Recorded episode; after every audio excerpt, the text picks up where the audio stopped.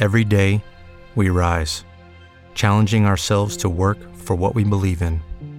At U.S. Border Patrol, protecting our borders is more than a job, it's a calling. Agents answer the call, working together to keep our country and communities safe. If you are ready for a new mission, join U.S. Border Patrol and go beyond. Learn more at cbp.gov/careers.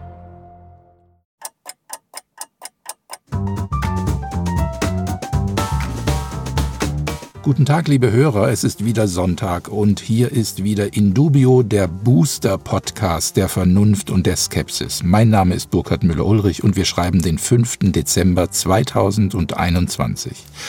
Heute möchte ich mich bei einem Hamburger Unternehmer bedanken, der uns finanziell unterstützt und damit diese 185. Ausgabe von Indubio möglich gemacht hat. Er möchte gar nicht namentlich genannt werden, denn wir Hamburger, so hat er mir geschrieben, wir drängen uns nicht gern ins Rampenlicht. Und dann hat er mir auch noch eine Anekdote aus der Hamburger Stadtgeschichte mitgeteilt, die in dem Satz gipfelt, wir Hamburger knien vor niemandem. Das bezieht sich auf ein Bild des heiligen Ansgar im Hamburger Rathaus. Der Bischof Ansgar ist ja ein Stadtheiliger in Hamburg und deswegen ist er auch auf einem mehr als 100 Jahre alten Wandgemälde im großen Festsaal zu sehen. Aber die Szene ist ein bisschen seltsam, weil Ansgar offenbar jemanden segnet, der gar nicht da ist. Ursprünglich hatte nämlich der Künstler Hugo Vogel einen knienden Jüngling dahin gemalt, aber dieser Kniefall ärgerte angeblich die Herren vom Senat und sie ließen den Maler wissen, ein Hamburger beugt sich vor niemandem, auch nicht vor der Kirche. Und so wurde der kniende Jüngling wegretuschiert. Die Geschichte mag stimmen oder auch nicht. Ich wünschte, wir würden uns alle ein bisschen weniger beugen vor quasi religiösen Autoritäten, die uns im Namen eines Virus niederringen und niederzwingen wollen. Und damit ein herzliches Hallo an meine Gäste. Erika Steinbach, langjährige Bundestagsabgeordnete der CDU, die das Schiff schon verlassen hatte, als es noch am Sinken und nicht vollends untergegangen war. Jetzt ist sie Vorsitzende der Desiderius Erasmus Stiftung. Der Publizist Roger Leitch schreibt auf der Achse des Guten und auf seinem eigenen Blog unbesorgt.de und aus Schweden zugeschaltet ist der Journalist und Fotograf Henning Rosenbusch. Und lieber Herr Rosenbusch, ich hätte gleich mal eine Frage zu Schweden. Es hat ja im Zusammenhang mit dieser schrecklichen, schrecklichen Corona-Epidemie immer geheißen, die in Schweden sind nicht so hysterisch wie der Rest der Welt. Schweden geht einen anderen Weg, viel sanfter, ohne Lockdown und Schulschließungen und so weiter. Und jetzt möchte ich gerne wissen, findet denn bei Ihnen endlich das große Massensterben statt oder haben die Schweden heimlich doch ganz hart durchgegriffen? Weder noch. Es läuft sehr gut, würde ich sagen. Und trotzdem gibt es Grund zur Besorgnis. Schweden hat im Jahr 2021 bis zur Kalenderwoche 43 ungefähr 4,5 Prozent, sag mal 4 Prozent Untersterblichkeit. Also das heißt, dass diese angeblichen 5.000 bis 6.000 Toten in Schweden durch Corona an und mit Corona, dass die in der Gesamtsterblichkeit nicht nur nicht abgebildet werden, sondern dass noch weniger Menschen gestorben sind, als zu erwarten gewesen sind im Vergleich zu den Vorjahren. Also ich spreche jetzt auch von alterskorrigiert und Demografie korrigierten Zahlen. Und im Moment sind um die 30 Menschen von 10,5 Millionen Einwohnern auf den schwedischen Intensivstationen mit Covid. Es gab bisher keine vierte Welle in Schweden. Die entsteht gerade auch dadurch, dass man vor gut eineinhalb Wochen entschieden hat, jetzt auch wieder Geimpfte zu testen. Die waren eine Zeit lang von der Testpflicht ausgenommen. Testempfehlungen, Entschuldigung, Pflichten gibt es hier nicht viele. Das heißt, selbst wenn die Symptome hatten, sollten die sich nicht auf Corona testen lassen. Das wurde jetzt mittlerweile wieder revidiert. Die lassen sich testen, seitdem gehen die Testzahlen hoch. Aber auf den ICUs sieht man noch keine Veränderung. Also es heißt, die, die Intensivbelegung hier in Schweden ist auf Rekordtiefe in, im EU-Vergleich, haben die niedrigste ICU-Belegung Schweden momentan.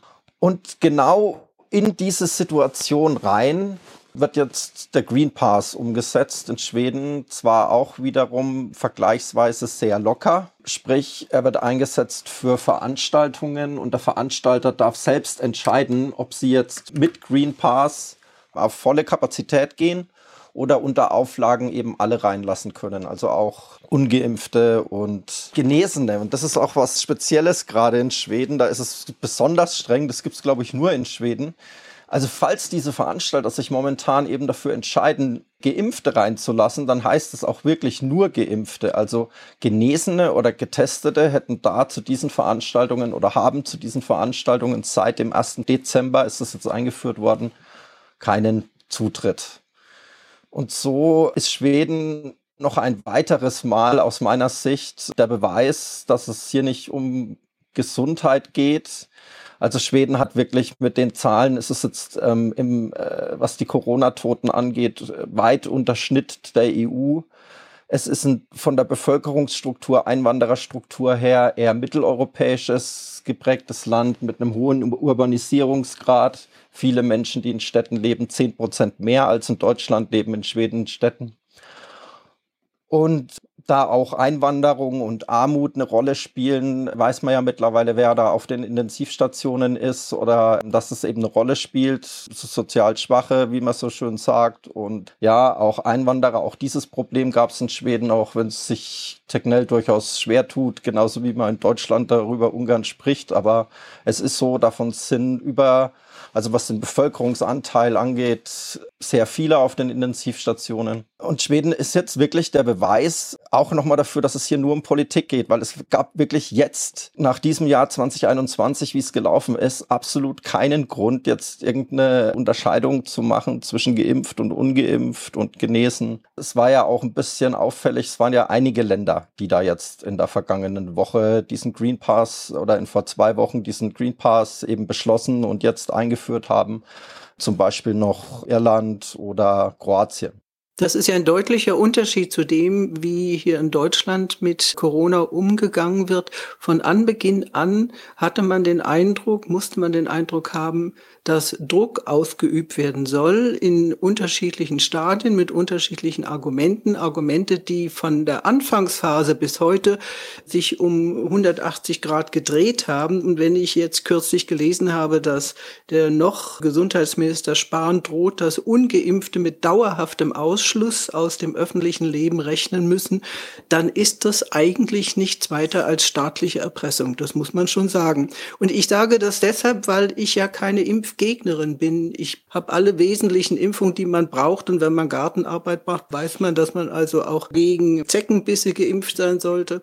Ich bin doppelt geimpft, bezogen auf Corona mit BioNTech, muss allerdings auch hinzufügen, eine dritte Impfung würde ich mir aufgrund meiner Erfahrungen nach der zweiten Impfung niemals mehr geben lassen. Was waren denn die Erfahrungen? Meine Leistungsfähigkeit so dramatisch abgesunken ist, dass ich phasenweise nur noch fünf Minuten gehen konnte, ohne das Bedürfnis zu haben, mich gleich auf die Bank setzen zu müssen, was für mich völlig ungewöhnlich ist. Und dann kam ich auch noch mit einer Herzattacke mit dem Notarztwagen ins Krankenhaus. Das hat sich Gott sei Dank als nur eine kurzfristige Attacke herausgestellt, aber eine dritte Impfung vor diesem Hintergrund würde ich auf jeden Fall an mir nicht vornehmen lassen. Es sei denn, es wäre ein Totimpfstoff, so wie der Professor Stöcker ihn produziert hatten, wo offenkundig ja auch in anderen Ländern bereits daran gearbeitet wird. Aber diesen Druck auf Menschen auszuüben, das widerspricht, die sich nicht impfen lassen möchten, ja aus unterschiedlichen Gründen. Man muss über seinen eigenen Körper die Herrschaft behalten dürfen. Das entspricht ja auch unserem Grundgesetz. Also ich will nur zur Stöckerimpfung eines sagen. Die Sache hat eine gewisse Komik, da diese Impfaktion da am Flughafen Lübeck. Von wissenschaftlicher Warte aus können wir hier jetzt schwer diskutieren. Ich selbst bin ja auch kein Wissenschaftler und kann nur wiedergeben, dass ich gehört habe, dass diese Impfung, die der Herr Stöcker da entwickelt hat, ja letztlich keinen großen Unterschied macht. Sie funktioniert zwar nicht mit dieser Genübertragungsmethode. Ein das, Totimpfstoff. Ja, genau. Also Also sie ist insofern ist sie handwerklich klassisch, aber sie involviert eben doch auch das Spike-Protein, was ja diese Schwierigkeiten im eigenen Körper macht, wenn wir unseren Körper also aufstacheln im wahrsten Sinne gegen diese in den Blutgefäßen dann eben selber vorhandenen Stoffe. Egal, wir wollen hier vor allem über die rechtlichen Konsequenzen, über die politischen Konsequenzen diskutieren. Und ja, Druck wird aufgesetzt. Da werden Worte mittlerweile gewählt. Und ich erinnere nur an das Zitat von unserem ja, wahrscheinlich künftigen Kanzler, noch ist er ja nicht vereidigt, aber er sagt schon, für meine Regierung gibt es keine roten Linien mehr. Also, Roger Letsch, keine roten Linien. Ja, also man könnte es jetzt als Drohung bezeichnen. Ne? Ist ja, vielleicht ist er die neue, die neue Variante, die jetzt im Kanzleramt aufgetaucht ist. Ähm, das, zeigt das ist auf alle der Taz-Titel, nicht? Den müssen wir gebührend feiern genau. bei der Gelegenheit. Also ich bin ja kein sehr großer Freund von der Taz, aber ich muss sagen, manchmal sind sie extrem lustig und in dem ja, Fall der muss Titel an diesem Wochenende Neue Merkel-Variante setzt sich durch und daneben ein Foto von Olaf Scholz. Das war ein Volltreffer. Also das Stimmt. mit den roten Linien ist äh, insofern ein Blick in die Zukunft, weil der Kollege hat es gerade angedeutet, Schweden, die Schweden machen jetzt auch irgendwas. Es ist was ganz Verrücktes, dann nur die Geimpften, keine Genesenen mehr. Und äh, was Herr Scholz im Grunde ankündigt, ist, in den großen Werkzeugkasten zu greifen und äh, wirklich so, so, eine mechanistische Weltsicht, äh, die man hier hat. Wir haben das Problem, dass die Gesundheit der Bevölkerung mittlerweile verstaatlicht ist. Es gibt im Grunde keine Eigenentscheidung, auch keine Eigenverantwortung mehr. Die Verantwortung besteht nur noch darin, zu gehorchen und das zu machen, was dir gesagt wird. Und wenn da jetzt ein Herr Stöcker kommt, ich kenne diesen, diesen Stoff nicht, den er da verimpft, ich kenne auch Herrn Stöcker nicht, aber das ist ja im Grunde eine Privataktion. Da kommt also jemand und sagt, ich habe hier was. Das können Sie machen, wenn Sie im Görlitzer Park Apotheker sind, aber das geht natürlich nicht, wenn Sie ein Arzt sind und dann irgendwas entwickeln und sagen, hier, das ist gut für dich. Das konnte früher ein Arzt konnte das machen. Er konnte dir was zusammenmixen und sagen, hier, nimm mal das, probieren wir mal aus. Äh, kriegst du so nicht in der Apotheke, aber ich gebe dir das mal mit und dann schauen wir mal. Aber das ist mittlerweile ein Angriff auf die Autorität des Gesundheitsministers oder von unserem Herrn Karl L., der äh, dann sagt, das ist jetzt so und so und das war schon immer so, auch wenn es gestern ganz anders war. Und das steht uns äh, dieses, wenn du einmal so eine Werkzeugkiste hast und da reingreifen kannst, dann kannst du das bei allen möglichen anderen Sachen auch machen. Das kann das Virus sein, das kann der Klimaschutz sein, das kann irgendwas sein. Rote Linien gibt's eben nicht mehr. Das Schöne ist, dann kann man auch keine überschreiten. Das heißt, ja, dann braucht äh, man auch keine Verfassung mehr. Dann nee, kreiert das man ja das, was man für richtig hält. Das ist eine die rote Verfassung, Linie. Und ja, die Verfassung ist im Grunde die rote Linie, wo es heißt, Staat bis hierher und nicht weiter. Das sind Rechte, über die wir nicht verhandeln. Aber die Rechte werden jetzt sozusagen entzogen, man verpackt sie neu und gibt sie als Geschenke wieder aus. Geschenk gegen Wohlverhalten. In Niedersachsen haben wir das, glaube ich, ab nächste Woche, dass wer sich boostern lässt, dann sofort nach dieser, relativ sofort nach der Boosterung von der Testpflicht befreit wird. Also von diesem Plus hinter dem 2G, wo man sich dann sagt, dann habe ich es bequem, dann muss ich nicht ständig einen neuen Test holen und so weiter. Gehe ich doch mal eben schnell boostern. Das ist alles nicht mehr gesundheitlich zu erklären. Auch die Sache, dass man ja früher gesagt hat, äh, du musst dann erst 14 Tage warten, bis du dann wirklich geimpft bist, weil der Stoff braucht so lange, bis er in deinem Körper wirkt und bis dahin bist du nur so halb halb oder unbekannter Status. Und da sagt man jetzt, komm, nimm den Booster, dann brauchst du dich nicht testen lassen. Das ändert zwar nichts an der Tatsache, dass jemand das Virus übertragen könnte, ob mit oder ohne Booster ist mal noch dahingestellt, aber es zeigt halt Wohlverhalten. Hm. Und das ist die Eintrittskarte. Aber man geht dabei auch über die Interessen unserer kleinen mittelständischen Firmen, die jetzt zum Beispiel nur noch 2G-Leute reinlassen dürfen. Also wenn jemand Schuhe braucht und äh, nicht 2G nachweisen kann, dann kommt er in kein Schuhgeschäft mehr. Das ist natürlich ein Zustand, von dem ich sagen muss, wenn ein Privatmann jemand anderen auf solche Art und Weise unter Druck setzen würde, würde der wegen Erpressung angezeigt werden können. Der Staat erpresst seine Bürger. Ganz eindeutig. Und das ist etwas, was, selbst wenn man Impffreund ist, was einem wirklich zutiefst gegen den Strich gehen muss, weil es in einem Rechtsstaat, finde ich, nicht erträglich ist. Verehrte Frau Steinbach, jetzt verraten Sie mir doch mal, was tun wir, wir wissen ja, dass es eine Erpressung ist, wenn wir uns nicht erpressen lassen wollen. Sie haben ja gerade gesagt, okay, zwei Impfungen haben Sie absolviert, die dritte nicht. Jetzt kriegen Sie aber den geimpften Status nach sechs Monaten entzogen. Und ich nehme ja mal an, dass wir, die wir Ortswechsel brauchen, die wir fliegen müssen, die wir was zu tun haben in diesem Land, eigentlich ja dann still und kalt gestellt sind. Wie, wie stellen Sie sich das vor? Ja, das ist ja die Absicht der Bundesregierung. Nichts anderes will man erreichen und äh, damit die Menschen letzten Endes zwingen, sich doch noch impfen zu lassen, egal ob mit Risiko oder mit weniger Risiko. Also ich werde es trotzdem nicht tun. Und wenn ich den Rechtsweg beschreiten muss, weil ich sage, ich habe meine persönlichen Erfahrungen gemacht nach dieser zweiten Impfung ich weiß jetzt nicht, inwieweit die Zahlen, die man jetzt kürzlich zu lesen bekommen hat, wie viele junge Sportler tot umgefallen sind auf Sportplätzen. Das würde sich sicherlich mal anbieten, da hinterher zu recherchieren, denn offenkundig gibt es ja doch eine stattliche Anzahl von Todesfällen, die mehr oder weniger nicht öffentlich kommuniziert werden oder die man auch einfach ignoriert. Ich kann mich erinnern, dass ich im Sommer in Bad Kissing war, wo früher mein Mann und ich oft hingefahren sind. Da ist ein Friseur Geschäft, was ich immer gerne besucht habe. Und dann sagte ich zu der Inhaber, ach, ist der Herr Hermann da? Der hat mich immer frisiert. Nein, der ist leider nicht mehr da, der ist verstorben. Sagte ich, wie bitte? Ist doch noch ein schlanker, relativ, noch nicht mal 60 Jahre alter Mann. Ja, der ist nach der zweiten Impfung, ist der drei Wochen später tot umgefallen, hat einen Herzinfarkt gekriegt. Das wird vermutlich in keine Statistik eingehen, aber es wird mehrere solcher Fälle geben. Ja, also ich habe mir Folgendes rausgeschrieben. Die FIFA hat ungefähr 22.000 registrierte Profis. In 20 Jahren sind durchschnittlich vier bis fünf Spieler auf dem Spielfeld zusammengebrochen, wegen Herz- und Atemproblemen. Seit Dezember 2020 liegt die Anzahl bei knapp 200. Und das scheint doch relativ ungewöhnlich zu sein. Dann kann man Henning schon Herrn Kimmich verstehen, dass er sich nicht impfen lässt. Mhm. Henning Rosenbusch, die Schweden haben ja jetzt wenig Grund, sich zu erregen über all das, was in Europa passiert. Aber sie nehmen es schon wahr, oder? Nein, die meisten nicht. Also hier wird berichtet, natürlich, wenn solche Maßnahmen eingeführt werden, wird das hingeschrieben, dann möglichst milde ausgedrückt, würde ich fast sagen.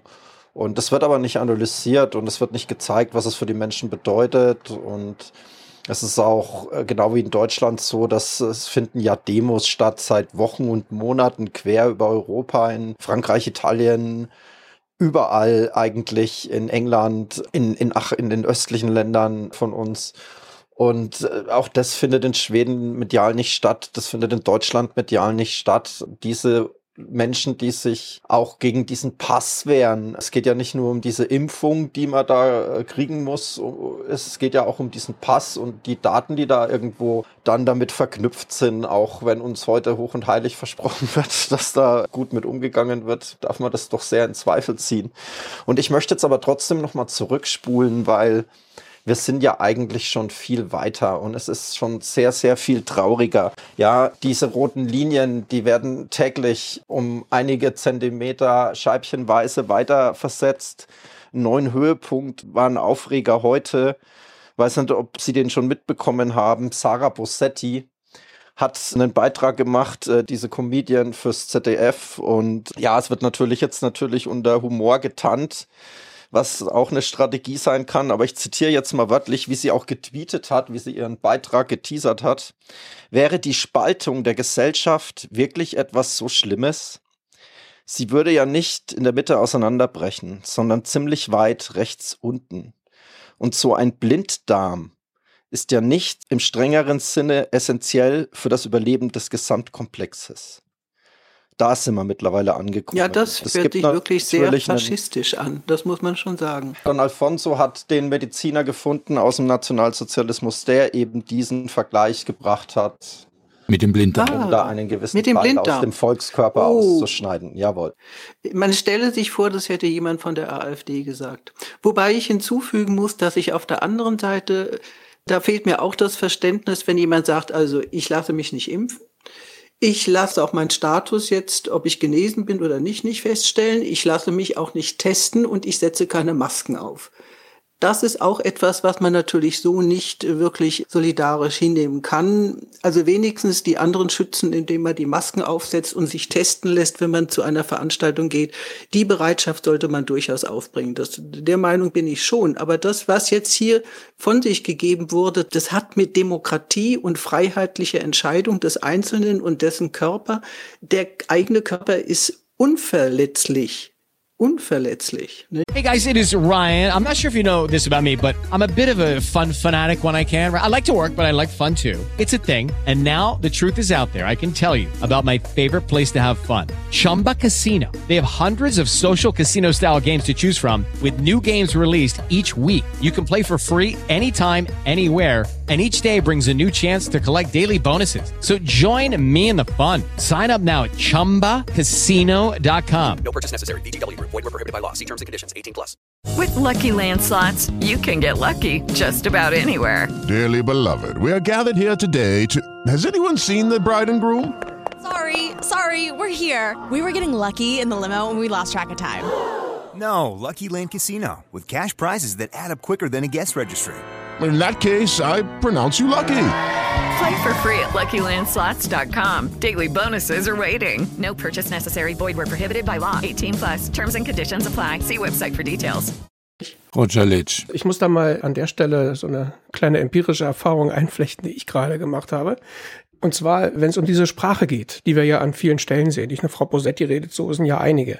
Wenn man von Stefan Zweig, die Welt von gestern, wieder liest, also nicht zum ersten Mal liest, sondern sie wieder liest und sich noch erinnern kann, wie man das Buch das erste Mal gelesen hat. Stefan Zweig beschreibt ja, also im Vorfeld des Ersten Weltkrieges die Militarisierung in Österreich, in Deutschland, wie sich die Sprache änderte und so weiter. Und dann auch nach 33, wie sich da die Sprache änderte. Und beim ersten Mal lesen kann ich mich noch gut erinnern, dass ich mir immer sagte, wie kann man, wie kann man so dumm sein? Wie kann man das nur zulassen? Wie geht das? Wie geht das?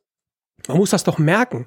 Und dann liest man es jetzt nochmal und stellt fest, es läuft genau wieder so ab. Natürlich ist das, die Parallelen sind begrenzt hier an der Stelle, aber diese Verrohung in der Sprache, dieses nach unten treten, was man bei den Comedians, das ist immer der Moment, wo ich dann abschalte und das ist bei fast allen mittlerweile so, die sich dann immer solche kleinen Zielgruppen raussuchen, die sie dann ohne Probleme beleidigen und auf die sie quasi spucken können und mit die da ausgrenzen. Mit Applaus, Applaus natürlich. Das ist, das ist billig. Das ist ganz billiger Applaus. Das ist unintellektuell in ganz großem Maß. Und es ist eine Verrohung, eine absolute Verrohung. Und das ist diese Ausgrenzung, die hier stattfindet. An vielen Stellen, das ist so, man sagt ein Wort und schon lacht das Publikum. Man muss gar nichts mehr erklären. Du brauchst bloß noch sagen, ungeimpft und schon lachen die Leute. Es gibt keine Differenzierung mehr. Warum ist das so? Man guckt sich diese Leute nicht mehr an.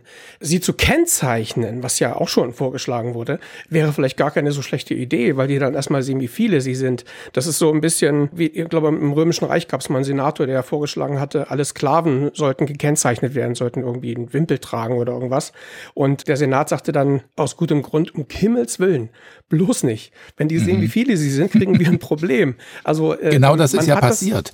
Genau das ist ja passiert mit äh, der Testpflicht äh, für die Ungeimpften, die jetzt, wenn sie in den Job gehen wollen, immer bei irgendwelchen Teststationen anstehen und siehe da, in diesen Warteschlangen vor den Testzentren, da sehen die jetzt erstmal, wie viele sie sind. Ich finde es gut, dass wir gerade, weil wir bei Sprache sind, ich finde es sehr interessant, diese sprachlichen Nuancen noch ein bisschen genauer abzuwägen, denn davon habe ich in letzter Zeit ein paar Beispiele gesammelt. Beispiel Nummer eins war natürlich der Impfdurchbruch. Da hat Henrik Broder neulich mal schön darauf hingewiesen, dass ja Durchbruch eigentlich was sehr Positives ist. Und der Impfdurchbruch, was ja nichts anderes bedeutet als Versagen der Impfung, wird also ein bisschen geschönt. Dann gibt es etwas, wenn man vor Impffolgen auch nur warnt, dann gehört man ja jetzt zu denjenigen, die Panik schüren. Also eigentlich war es ja mit dem Panikschüren immer umgekehrt, aber jetzt sind also die Menschen, die wirklich besorgt sind und sich gegen das Impfen entscheiden, dann sind das jetzt die Panikschürer. Und letztes und allerschönstes Beispiel, es gab ja eine Verschärfung der Corona-Regeln jetzt, äh, geplant im neuen äh, Infektionsschutzgesetz. Und da ist ein wunderbarer Begriff eingeführt worden, ich weiß nicht, ob Sie es gemerkt haben, nämlich die Öffnungsklausel. Die Öffnungsklausel ist ja eigentlich wenn ich von Maßnahmen höre, denke ich mir immer, ach, das bedeutet wohl, dass die Maßnahmen dann beendet werden oder dass wir wieder öffnen dürfen. Aber nein, das die Öffnungsklausel, ja, Frau Steinbach, die Öffnungsklausel im Infektionsschutzgesetz, die bedeutet eine Verschärfungsmöglichkeit für einzelne Länder. Ja, genau. alles ist machbar. Also das Traurige ist nur, also wenn, wenn man sich mit anderen Menschen unterhält, die man gut kennt und auch im eigenen Familienbereich, es ist für mich fast nicht begreiflich, wie sehr die Menschen all das glauben, was ihnen in ARD und ZDF von morgens bis zum Abend um die Ohren gehauen wird. Sie halten das für Wahrheit. Und natürlich lässt sich das seitens der Regierung und der Medien deshalb machen, weil man den Menschen so sehr viel Angst gemacht hat. Und Angst ist eine der drastischsten Methoden, die Menschen unter die Herrschaft zu zwingen, unter die Knute zu zwingen. Da ist sehr, sehr viel Angst dabei. Man könnte ja sterben und es könnte gefährlich sein. Natürlich gibt es schlimme Verläufe und es gibt Tote, aber dass wir jetzt eine Massenepidemie hätten, denn dieses große Krankenhaus, was ja in Berlin auf irgendeinem Feld errichtet wurde, ist ja nie benutzt worden im vorigen Jahr. Da stand ja ein extra errichtetes vermietetes großes Zeltlager mit lauter Betten für Corona-Patienten, die beatmet werden müssen. Und es ist nicht ein einziger Patient dort eingeliefert worden. Man hat es inzwischen wieder abgebaut. Also kann die Situation so dramatisch natürlich nicht sein. Es war aber auch nie funktionsfähig. Also man hätte gar nicht anfangen können damit. Ne? Also das ja, dann war das ein patjomkisches Dorf. Genau. Stattdessen haben wir ja Betten abgebaut. Henning Rosenbusch. Ich möchte mal ketzen, ja, weil auch Frau Steinbach gesagt hat, man muss seine Maske tragen. Jetzt war ich die letzten 14 Monate in Schweden und hier trägt, also zu Spitzenzeiten, als es eine Empfehlung gab, es gab nie eine Maskenpflicht, zu Spitzenzeiten haben vielleicht im Höchstfall 50 Prozent der Menschen in öffentlichen Verkehrsmitteln Masken getragen. Die Menschen haben hier von Beginn an erzählt bekommen, dass diese Masken wahrscheinlich nicht hilfreich sind und wenn, dann nur, wenn man sie wirklich 100 Prozent korrekt verwenden würde und auch entsprechend wechseln und handhaben. Und deswegen gab es hier und gibt es bis heute keine Masken. Und das ist ja schon Ketzerei, das sind wir ja schon. Ich gebe Ihnen vollkommen recht. Aber ich glaube, wenn man zum Beispiel ein Parlamentarier ist und dann wird verlangt, wenn man den Plenarsaal betritt, man soll also entweder geimpft sein oder genesen sein oder man soll sich testen lassen man weigert sich dann, sich testen zu lassen. Dafür habe ich dann wenig Verständnis, weil, weil das ist nicht so ganz plausibel. Dass Masken zum Teil sogar ja. schädlich sind, wenn man sie den ganzen Tag trägt, davon bin ich überzeugt, weil man atmet ja unentwegt das eigene Zeug ein, was man ausgeatmet hat. Dass das nicht gesund ist, das kann ich mir gut vorstellen. Ich sage nur fundamental, Gegnerschaft bringt das Thema auch nicht voran. Deshalb meine nein, nein, Auffassung, dass Fall. man sagt, also dann soll man sich wenigstens testen lassen. Aber Henning Rosenbusch war wollte noch auf fertig, die Sprache ja. hinaus und auf den engen Korridor der Diskussion, was überhaupt erlaubt ist. Und Masken anzweifeln in Deutschland ist gar nicht erlaubt. Jetzt ist aber ein Land, das ist gar nicht so weit entfernt, da trägt so gut wie niemand Maske. Und es gibt kein Massensterben. Warum darf man darüber nicht mehr diskutieren? Wo sind wir gelandet? Warum ist einer, der Tegnell, was tut er hier, ja? Die hatten 2019 einen neuen Pandemieplan fertig. Und genau den setzen sie um. Und in diesem Pandemieplan steht natürlich, wie in allen Pandemieplänen bis 2020, nichts von Lockdowns. Also es steht schon was drin von Lockdowns. Da steht, das sind solche Maßnahmen, das sind öfters so Listen in den verschiedenen Plänen. Und ähm, da sieht man dann die Maßnahmen aufgestaffelt. Masken, unter anderem Kontaktbeschränkungen etc. pp. Da steht nur immer bei Lockdowns große Kosten, wenig Nutzen. Da steht bei Masken kaum Nutzen Nutzen belegt. Ja, und warum ist es so weit, dass wir über sowas nicht mal mehr sprechen dürfen? Also die haben ja vollkommen recht. Der Korridor dessen, was man in Deutschland sagen kann, ist unglaublich eng geworden. Das betrifft nicht nur Corona und die Maßnahmen für Corona. Und ich gebe Ihnen recht, dass also wenn man unter freiem Himmel eine Maske tragen soll, erschließt sich mir die Logik nicht, weil die frische Luft, man sagt ja, man muss sich mindestens eine Viertelstunde mit einem Infizierten auf einen Meter Abstand unterhalten, damit man überhaupt infiziert wird. Also an frischer Luft und vielleicht noch alleine an einer Uferpromenade zu laufen, dann muss man eine Maske tragen. Das ist idiotisch, Entschuldigung. Entschuldigung, Sie haben vollkommen recht. Aber es gibt viele andere Dinge, da dürfen Sie nicht dran tippen und schon sind Sie ein Nazi. Das Problem ist ja hier, wir könnten ja, wenn wir jetzt aus sowas was lernen wollten, dann wäre es ja so, dass man mit einer Pandemie, wie auch immer die jetzt geartet sein mag, eine Verhaltensverbesserung verbindet. Keine Verhaltensänderung. Also ich sage mal, jetzt das eine nicht mehr zu machen, das andere zu machen, ohne zu überlegen, warum man es macht, ist keine Verbesserung, ist nur eine Veränderung. Wenn ich sage, es gibt Atemwegserkrankungen, die sich über die Luft übertragen, wir wissen das alles, wir haben die Rhinoviren, die haben wir jedes Jahr, wir haben die Grippe etc. pp.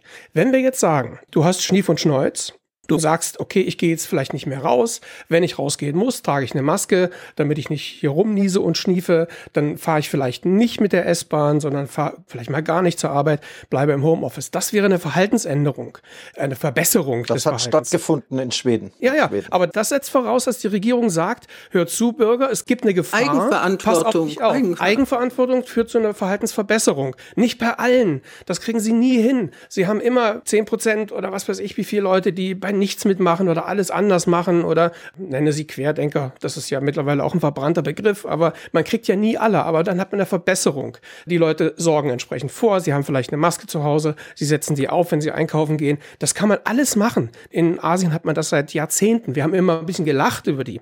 Und jetzt haben wir es aber mittlerweile so, und da hat der Kollege recht, wir haben diese Masken in der Tasche. Manche haben sie Wochen, Monate lang in der Tasche. Die erkennt man dann im Supermarkt daran, dass sie so ausfusseln. Ne? Also ganz fürchterlich aussehen. Ähm, die- auch nicht mehr sind. Ne, Gar nicht. äh, sind sie natürlich nach dem ersten Tag schon nicht. Wir erinnern uns doch alle Ich mache das absichtlich. Ich trage absichtlich ganz dreckige Masken, damit jeder sieht, was ich von dem Scheiß halte. Entschuldigung. Ja, das muss, natürlich muss der Senf und der Ketchup müssen draußen dran sein, das ist ja ganz klar. Aber im Grunde ist es so, dass sich jemand, der noch die verlottertste Maske aufgesetzt hat, verhält sich konform, verhält sich aber natürlich unvernünftig. Aber die Vernunft ist ja ausgeschaltet, die spielt gar keine Rolle mehr. Ne? Nein, und Befehl und Gehorsam. Nichts anderes. obey, mach es, Jetzt nicht mal bitte nach. an die Kinder auch denken. Wie kann man denn Grundschulkinder mit sieben, acht, neun, zehn, ich würde sogar sagen, in der Pubertät ist es noch schwierig, ob die da irgendwann nach einer gewissen Zeit noch Bock drauf haben. Wie kann man die denn mit diesen Masken quälen? Das bringt doch nichts. Entschuldigung. Jetzt sind die Intensivstationen voll mit nicht Corona, nein, RSV. Und viele Mediziner, und das steht auch in den Qualitätsmedien, steht's drin, das sind diese Maßnahmen, die Kontaktbeschränkungen, wahrscheinlich die Masken weniger, aber auch viel die Kontaktbeschränkungen für Kinder, was für Kinder auch nochmal viel schlimmer ist als für Erwachsene. Und da geht halt der Aktionismus in die Unvernunft und wo wirklich Schäden entstehen, es sind ja nicht nur die Kinderintensivstationen voll, sondern auch die Kinderpsychiatrien. Es gibt ja Lehrer, die im Grunde genommen sadistisch in ihrer Klasse wirken, indem, das hat jetzt ein Elternteil mal beschrieben, dass die Lehrer sagen, bist du geimpft? Und wenn das Kind sagt, ja, ich bin geimpft, dann müssen die anderen applaudieren. Und sagt das Kind, ich bin nicht geimpft, dann schweigt alles. Das heißt, das ist Sadismus gegenüber Kindern. Die werden stigmatisiert, diejenigen, die nicht geimpft sind, die Eltern bestimmen, mein Kind impfen oder nicht. Das heißt, dann werden solche Kinder einfach an den Pranger gestellt. Das ist etwas, was ich fast kriminell finde. Und ein solcher Lehrer oder eine solche Lehrerin hat in einer Schule als Pädagoge überhaupt nichts verloren. Bis jetzt haben wir uns ja gegen solche Maßnahmen zwar innerlich empört, aber eigentlich gehofft, eine übergeordnete Instanz würde in absehbarer Frist feststellen, dass das alles falsch und unrecht ist. Und diese übergeordnete Instanz, Sie ahnen, worauf ich hinaus will, die heißt Bundesverfassungsgericht. Wir haben in dieser Woche erlebt, dass Karlsruhe tatsächlich einfach bei allem mitmacht, was die Regierung beschließt. Nicht? Die Bundesnotbremse wurde im Nachhinein für rechtens erklärt. Frau Steinbach, was hatten Sie für Gefühle, als Sie das gehört haben? Haben Sie das Urteil so erwartet? Eigentlich muss ich sagen, habe ich nichts Besseres erwartet.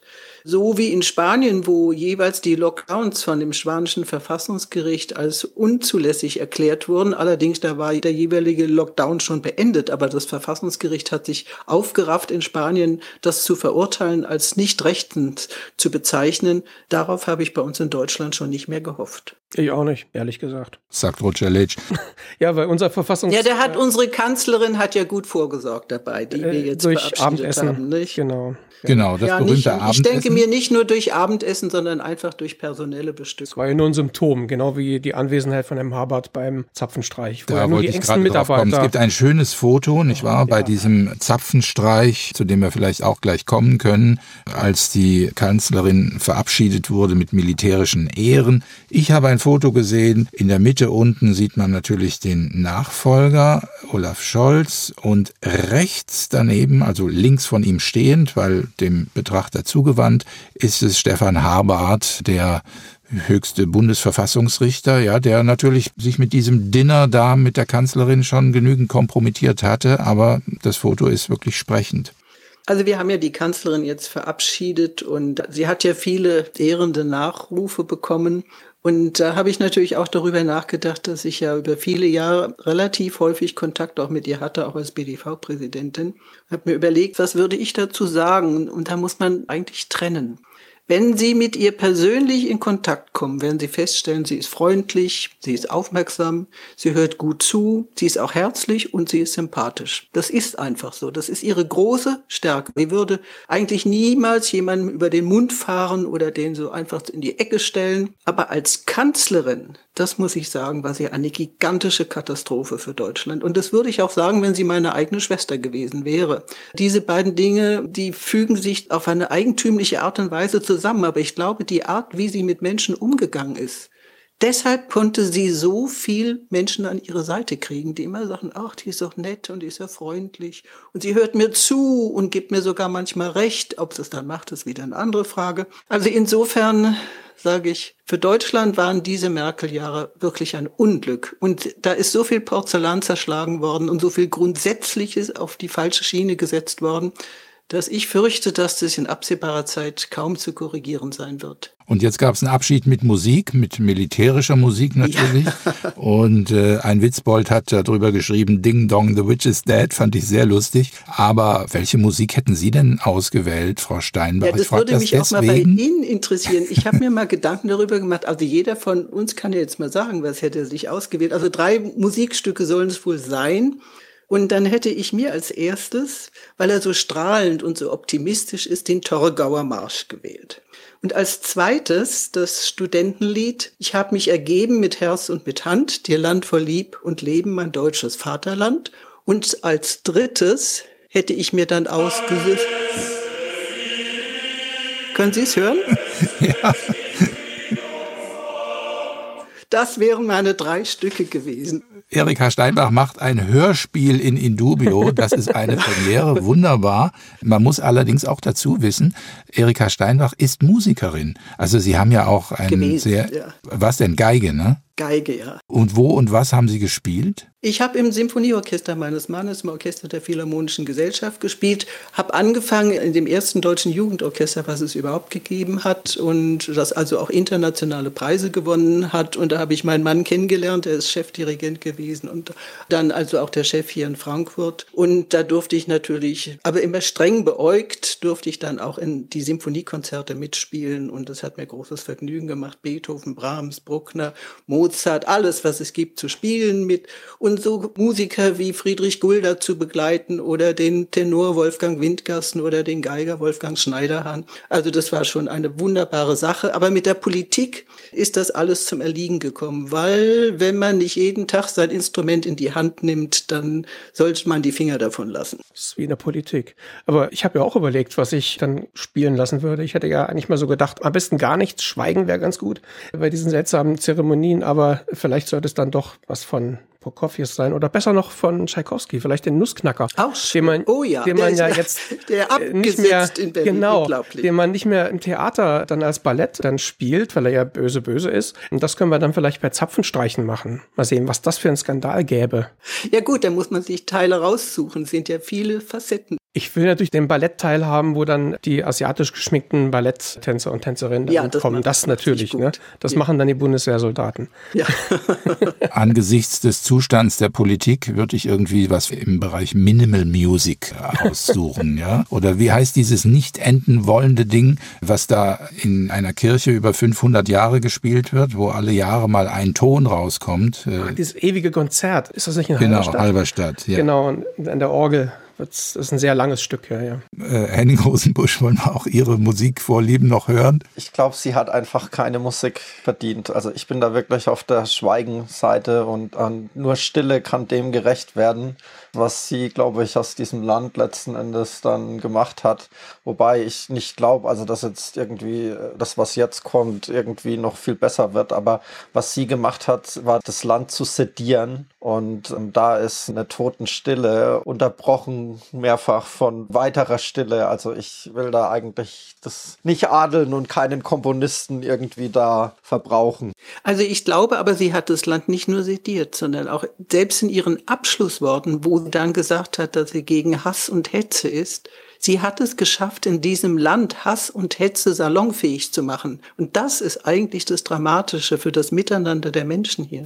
Ja, sediert in dem Sinn, dass es eben nur noch eine Richtung gibt. Ich habe heute einen schönen Cartoon gesehen, fand ich, der hat es sehr gut illustriert. Da stand oben drüber einmal Journalism, da war so ein Mann vor einem Sprecherpult, der hat das Mikrofon in Richtung Sprecherpult gehalten und der Mann hat mit einem Megafon in Richtung Publikum auf den Journalisten und dann Gegenwart heute, ja, da steht der Journalist in der anderen Richtung und verstärkt praktisch das, was der Politiker sagt. Und das drückt, glaube ich, sehr gut aus den Punkt, an dem wir heute sind die Journalisten als Megafon, ja. Ja, kein Hinterfragen mehr. Und eher noch verstärken in dem Sinne, wenn man das Interview mit dem Herrn Scholz sieht, in den Tagesthemen war das, glaube ich, oder in der Tagesschau, ich bin mir jetzt nicht ganz sicher. Er ist immer nur gefragt worden, wie kann man es denn noch schlimmer machen? Wie kann man denn die Ungeimpften noch mehr benachteiligen? Wie kann man sie denn endlich dazu kriegen, sich jetzt impfen zu lassen? Und vorhin sind wir ja mal auf die Nebenwirkungen zu sprechen gekommen. Es ist ja auch die Frage, nennt man es denn überhaupt eine Impfung? Darf man denn vielleicht auch Gentherapie sagen? Darf man die größte amerikanische Gesellschaft der Gen- und Zelltherapie, die größte wissenschaftliche Vereinigung der Welt, nach deren Definition handelt es sich hier um eine Gentherapie. Und es gibt viele, viele offene Fragen dazu, auch was Langzeitwirkungen betrifft, weil das war immer gerade das Problem früher. Also ich spreche jetzt in der Zeit von vor 2020, da wurde ja auch schon in dem Feld geforscht und es gab Probleme unter anderem durch die wiederholte Gabe, durch die Nanolipide, die ja die mRNA umhüllen, die ja dafür sorgen sollen, dass die mRNA im Körper nicht zerstört wird, sondern da ankommt, wo sie eben hin soll, in die Zellen. Und diese Nanolipide haben, Liquid Nanolipide, LNP, die haben, das belegen eben die früheren Forschungen, das war das Problem, das war der Grund, dass Pharmafirmen wie Novartis, Merck oder Roche aus dem Business ausgestiegen sind, weil sie da keine Aussichten sahen, das zur Marktreife zu bringen. Und diese Probleme gab es bei der wiederholten Gabe. Und jetzt redet ein Herr Weil, ja, der redet schon ganz offen von einer Impfpflicht, die über mehrere Jahre gehen muss mit halbjährlichen Impfungen. Da sind wir angekommen. Okay, round two. Name something that's not boring. A laundry? Ooh, a book club. Computer solitaire, huh? Ah, oh, sorry, we were looking for Chumba Casino. That's right. ChumbaCasino.com has over 100 casino style games. Join today and play for free for your chance to redeem some serious prizes. ChumbaCasino.com. No purchase necessary. Full prohibited by law. 18 plus terms and conditions apply. See website for details. Ich fand ein Bild ganz gut, was uns jetzt bevorsteht, beschreibt diese Mandatierung von irgendeiner Therapie. Nennen wir sie mal Impfung in dem Fall. Und zwar war das ein Beispiel aus Star Trek. Kann sich noch jemand an die Folgen erinnern mit Commander Data und Jordi LaForge? Das war der Typ, der blind war und der hatte so einen Visor vorm Gesicht. Und Data fragte ihn in der Szene, ob er denn gut sehen könne. Er sagte, ja, ich kann besser sehen als mit meinen normalen Augen. Ich kann Infrarot sehen, ich kann Röntgenstrahlung sehen. Also im Grunde ist es ein Enhancement. Und dann fragte Data, wieso machen das dann nicht alle Menschen? Also einfach die Augen austauschen gegen diesen Visor ist ja eine Verbesserung. Das heißt, wenn es jemand gibt, der das entscheiden kann, so eine KI wie Data zum Beispiel, ne, und sagt, äh, wir machen das jetzt für alle und wir machen das verpflichtend. Das heißt, du musst nicht krank sein, du musst nicht blind sein, um das zu bekommen, sondern du bekommst es, weil es dich eben verbessert. Weil ich es sage, die Wissenschaft sagt, es verbessert, also bekommen das jetzt alle. Und die Frage ist, äh, ist natürlich sehr weit hergeholt, aber die Frage ist, wo endet das? Wo endet so eine Mandatierung, jemand zu sagen, du musst das jetzt machen. Dein Körper gehört nicht mehr dir, sondern der Staat sagt dir, das ist jetzt die richtige Behandlung für dich. Gesund, krank spielt gar keine Rolle. Das ist auch mal dieser Vergleich, der mal gezogen wird mit experimentellen Therapien im Bereich Krebs und so weiter. Da würden die Leute sich die fürchterlichsten Sachen spritzen lassen, aber das sind verzweifelte Versuche natürlich, diese Krankheit zu besiegen. Du bist krank, du greifst nach jedem Strohhalm und natürlich stimmst du zu, wenn du so eine experimentelle Therapie bekommst oder an so einer Studie teilnehmen kannst. Aber wir reden hier von einem ausgerollten Stoff für gesunde Menschen. Was ja immer völlig vergessen wird, ungeimpfte sind ja gesund, zumindest in dieser Hinsicht. Oder sie werden es schnell wieder. Wobei für mich bemerkenswert ist, dass diejenigen, die hier in Deutschland ja lautstark gegen genbehandelten Mais zu Felde gezogen sind, überhaupt keine Probleme haben mit einer Impfung, die auf einer Genumformatierung beruht. Und jetzt habe ich Zahlen gesehen, ob die stimmen, weiß ich nicht, dass also Frauen, die in ihrem frühen Bereich der Schwangerschaft geimpft worden sind, dass es überproportional viele Fehlgeburten geben soll. Ob das stimmt, kann ich nicht verifizieren. Man darf eins nicht vergessen bei der ganzen Geschichte. Wir gehen davon aus, dass jeder, der sich impfen lässt, zustimmt. Das ist nicht richtig. Ich kenne viele Leute, die sagen, ja gut, dann mache ich das halt. Das hat mit Zustimmung wenig zu tun. Außerdem werden die unangenehmen Nebenfolgen, die gehen im Rauschen unter. Das heißt, äh, man drückt die eine Seite weg und betont die andere Seite über. Und jeder, der sozusagen geimpft wird, der die Therapie bekommen hat, ist automatisch auf der Seite der Zustimmung. Also im Grunde holt man sich eine Mehrheit dadurch zusammen und sagt, ihr habt das alle gemacht, ihr habt das alle freiwillig gemacht, weil niemand hat euch gezwungen. Wir reden ja auch nicht von einer Zwangsimpfung, sondern von einer Impfpflicht. Du kannst ja nach wie vor sagen, ich will das nicht, aber dann musst du halt zahlen. 1000, 2000, 3000 suchst dir aus, dann zwingt dich doch keiner. Ne? Mhm. Das ist natürlich eine Illusion. Das ist geradezu. Das ist nackte natürlich Erpressung, nichts anderes. Ja. Und dass die Menschen, wenn sie zur Arbeit fahren, sich vorher testen lassen müssen, wenn sie in ein öffentliches Verkehrsmittel einsteigen, das können manche finanziell überhaupt nicht wirklich stemmen. In welche Situation bringt man denn die Menschen? Oder den Arbeitgeber und die Arbeitnehmer in dem Verhältnis, wenn der eine sagt, ich muss jeden Tag dort noch mal getestet werden. Das ist eine Situation, die nichts weiter ist als nackte Erpressung, um die Menschen dahin zu zwingen, an ihrem Körper manipulieren zu lassen. Apropos Geld, mir hat ein Hörer einen sehr einleuchtenden Gedanken geschrieben, denn er findet, man müsste eigentlich über Steuererleichterungen für Impfskeptiker nachdenken, wenn die nämlich jetzt vom öffentlichen Leben so ausgeschlossen werden, dass sie quasi die Gegenleistung dessen, was, was staatliches und gesellschaftliches Leben bedeutet, gar nicht mehr empfangen nehmen können, ja, dann entlasten sie doch das Ganze und müsste in den Steuerkassen doch auch in gleicher Höhe irgendwie eine Gegenleistung erfolgen. Und überdies müssen sie ja auch noch die Impfungen, die Entwicklung der Impfungen mitfinanzieren, nicht wahr? Durch Steuergeld, wird ja alles durch Steuergeld bezahlt. Aber die Tests sollen sie selber bezahlen. Also das macht irgendwie keinen rechten Sinn. Könnte man vielleicht noch über günstigere Krankentarife nachdenken. Ja? Aber die Argumentation dreht man ja sofort um und sagt, Na klar. also die sind ja im Grunde diejenigen, die Belastung sind, dadurch, dass sie die Intensivstation füllen und auf der Straße tot umkippen und dann weggekarrt werden müssen und solche Sachen. Dadurch sind sie ja die Belastung. Das Aber ein wesentlich höherer Teil in unserer Gesellschaft ist deshalb Belastung, weil sie adipös sind. Übergewicht ist eines der Hauptursachen für koronare Herzerkrankungen. Mit Logik kommen wir aber nicht mehr weiter, Frau Steinbach. Das ja, und da muss man sagen, also wer nicht abnimmt, der bekommt jetzt keine öffentliche Versorgung mehr und wird unter Druck gesetzt. Das kann man doch alles mit der gleichen Argumentation betreiben, aber mit dem Hinweis, unsere Krankenhäuser dürfen nicht überlastet werden. Das machen wir aber erstmal mit der Impfung durch sind. Also ja, wenn man das einmal so gemacht hat, dann kann man jederzeit wieder irgendeine eine Causa konstruieren und sagen, das ist jetzt unser Feind. Das können wir mit dem Klima machen, das können wir mit adipösen Menschen machen. Wir können den Zucker verdammen, wir können die Skigebiete schließen, Extremsportarten verbieten. Wir können so eine Homogenisierung der Gesellschaft durchziehen. Wir wollen ja sowieso Equity, ne? also alles muss gleich sein, keine roten Linien mehr. Nur noch gesunde das. Menschen zulassen, nur noch gesunde Menschen ja, ja, zulassen. Ja, ja, genau. Henning Rosenbusch. Ja, per Definition gesunde Menschen. Und ich möchte mal einhaken. Sie haben vorhin eine wirklich gute Frage gestellt. Wie weit geht das? Und ich hatte ja gehofft, vor zwei Wochen, als dann bekannt wurde, ja, wir möchten jetzt gar kein BioNTech. Das ist noch haltbar genug. Das möchten wir jetzt gerade nicht verimpfen für die Booster, sondern wir geben euch moderner. Und da haben sie eigentlich mal die Impfpflicht gespürt. Das heißt nämlich nicht, dass man entscheidet, was man in seinen Körper injiziert bekommt, sondern der Staat sagt, das kriegst du jetzt injiziert. Und es ist auch vorhin mal gesagt worden, irgendwo, es wäre alles von staatlicher Seite. Das sehe ich eigentlich gar nicht so. Da muss man ein bisschen mehr hinter die Kulissen gucken.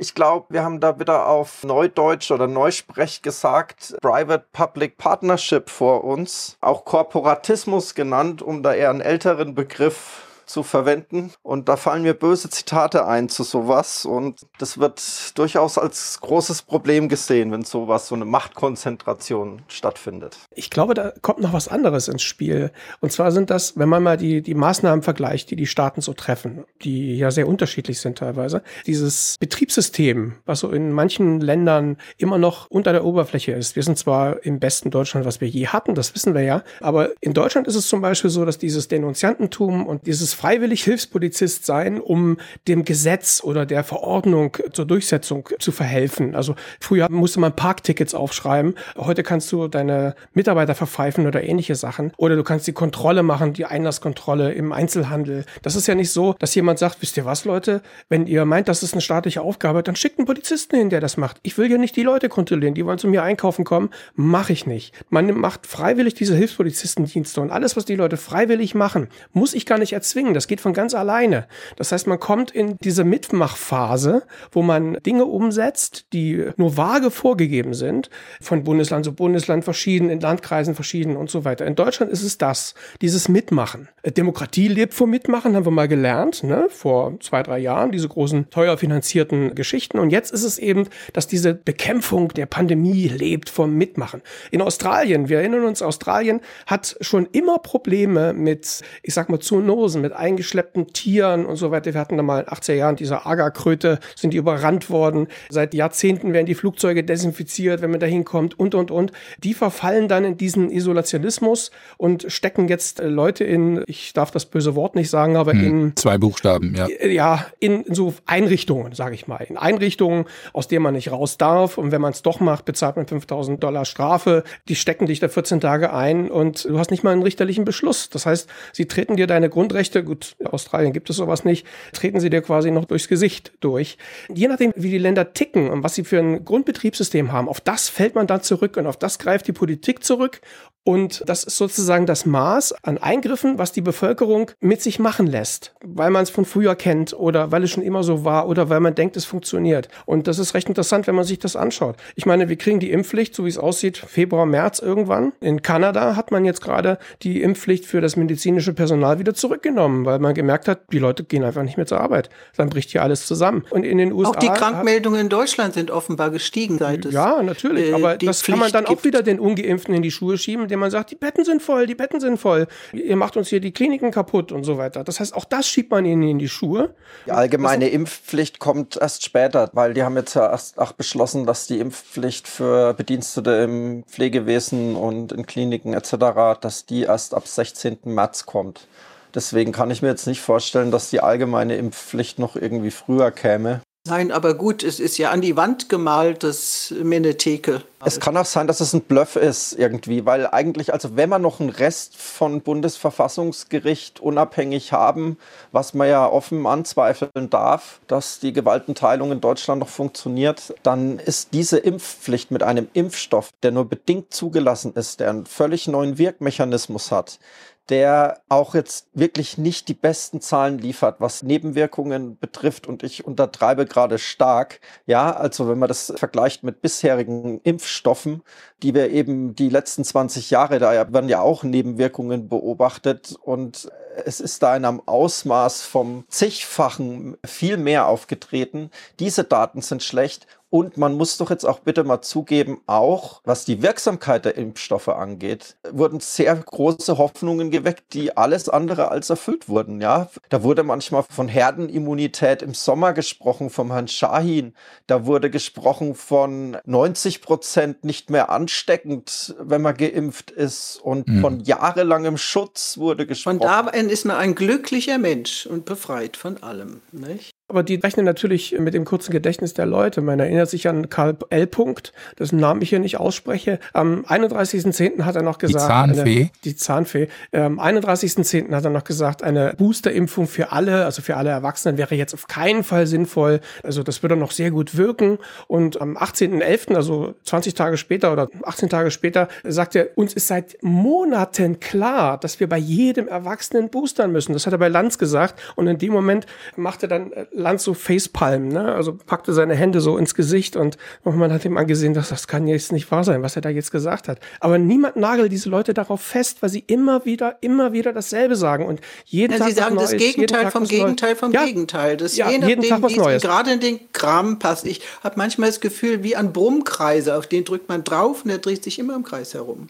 Und es wurde, wie wir festgestellt haben, wirklich von vorne und hinten gelogen und ich mag Twitter zwar nicht besonders, aber manchmal findet man da ja auch wirklich Perlen. Und eine Perle, die habe ich gerade gelesen und will sie bei der Gelegenheit vortragen, die lautet, Verschwörungstheoretiker sind die zuverlässigsten Modellierer. Jede Prognose ein Volltreffer. Und äh, zu dem, was äh, Roger Letsch gerade gesagt hat und was wir auch festgestellt haben, dass es halt alles auf der Zustimmung der breiten Masse beruht, gibt es einen schönen Spruch von Marie von Ebner-Eschenbach, mit dem ich schließen will, der lautet, die glücklichen Sklaven sind die erbittertsten Feinde der Freiheit. Das war in Dubio heute am 5. Dezember 2021 und ich danke ganz herzlich fürs Mitdiskutieren Erika Steinbach, Roger Letsch und Henning Rosenbusch und wünsche allen einen schönen Sonntag.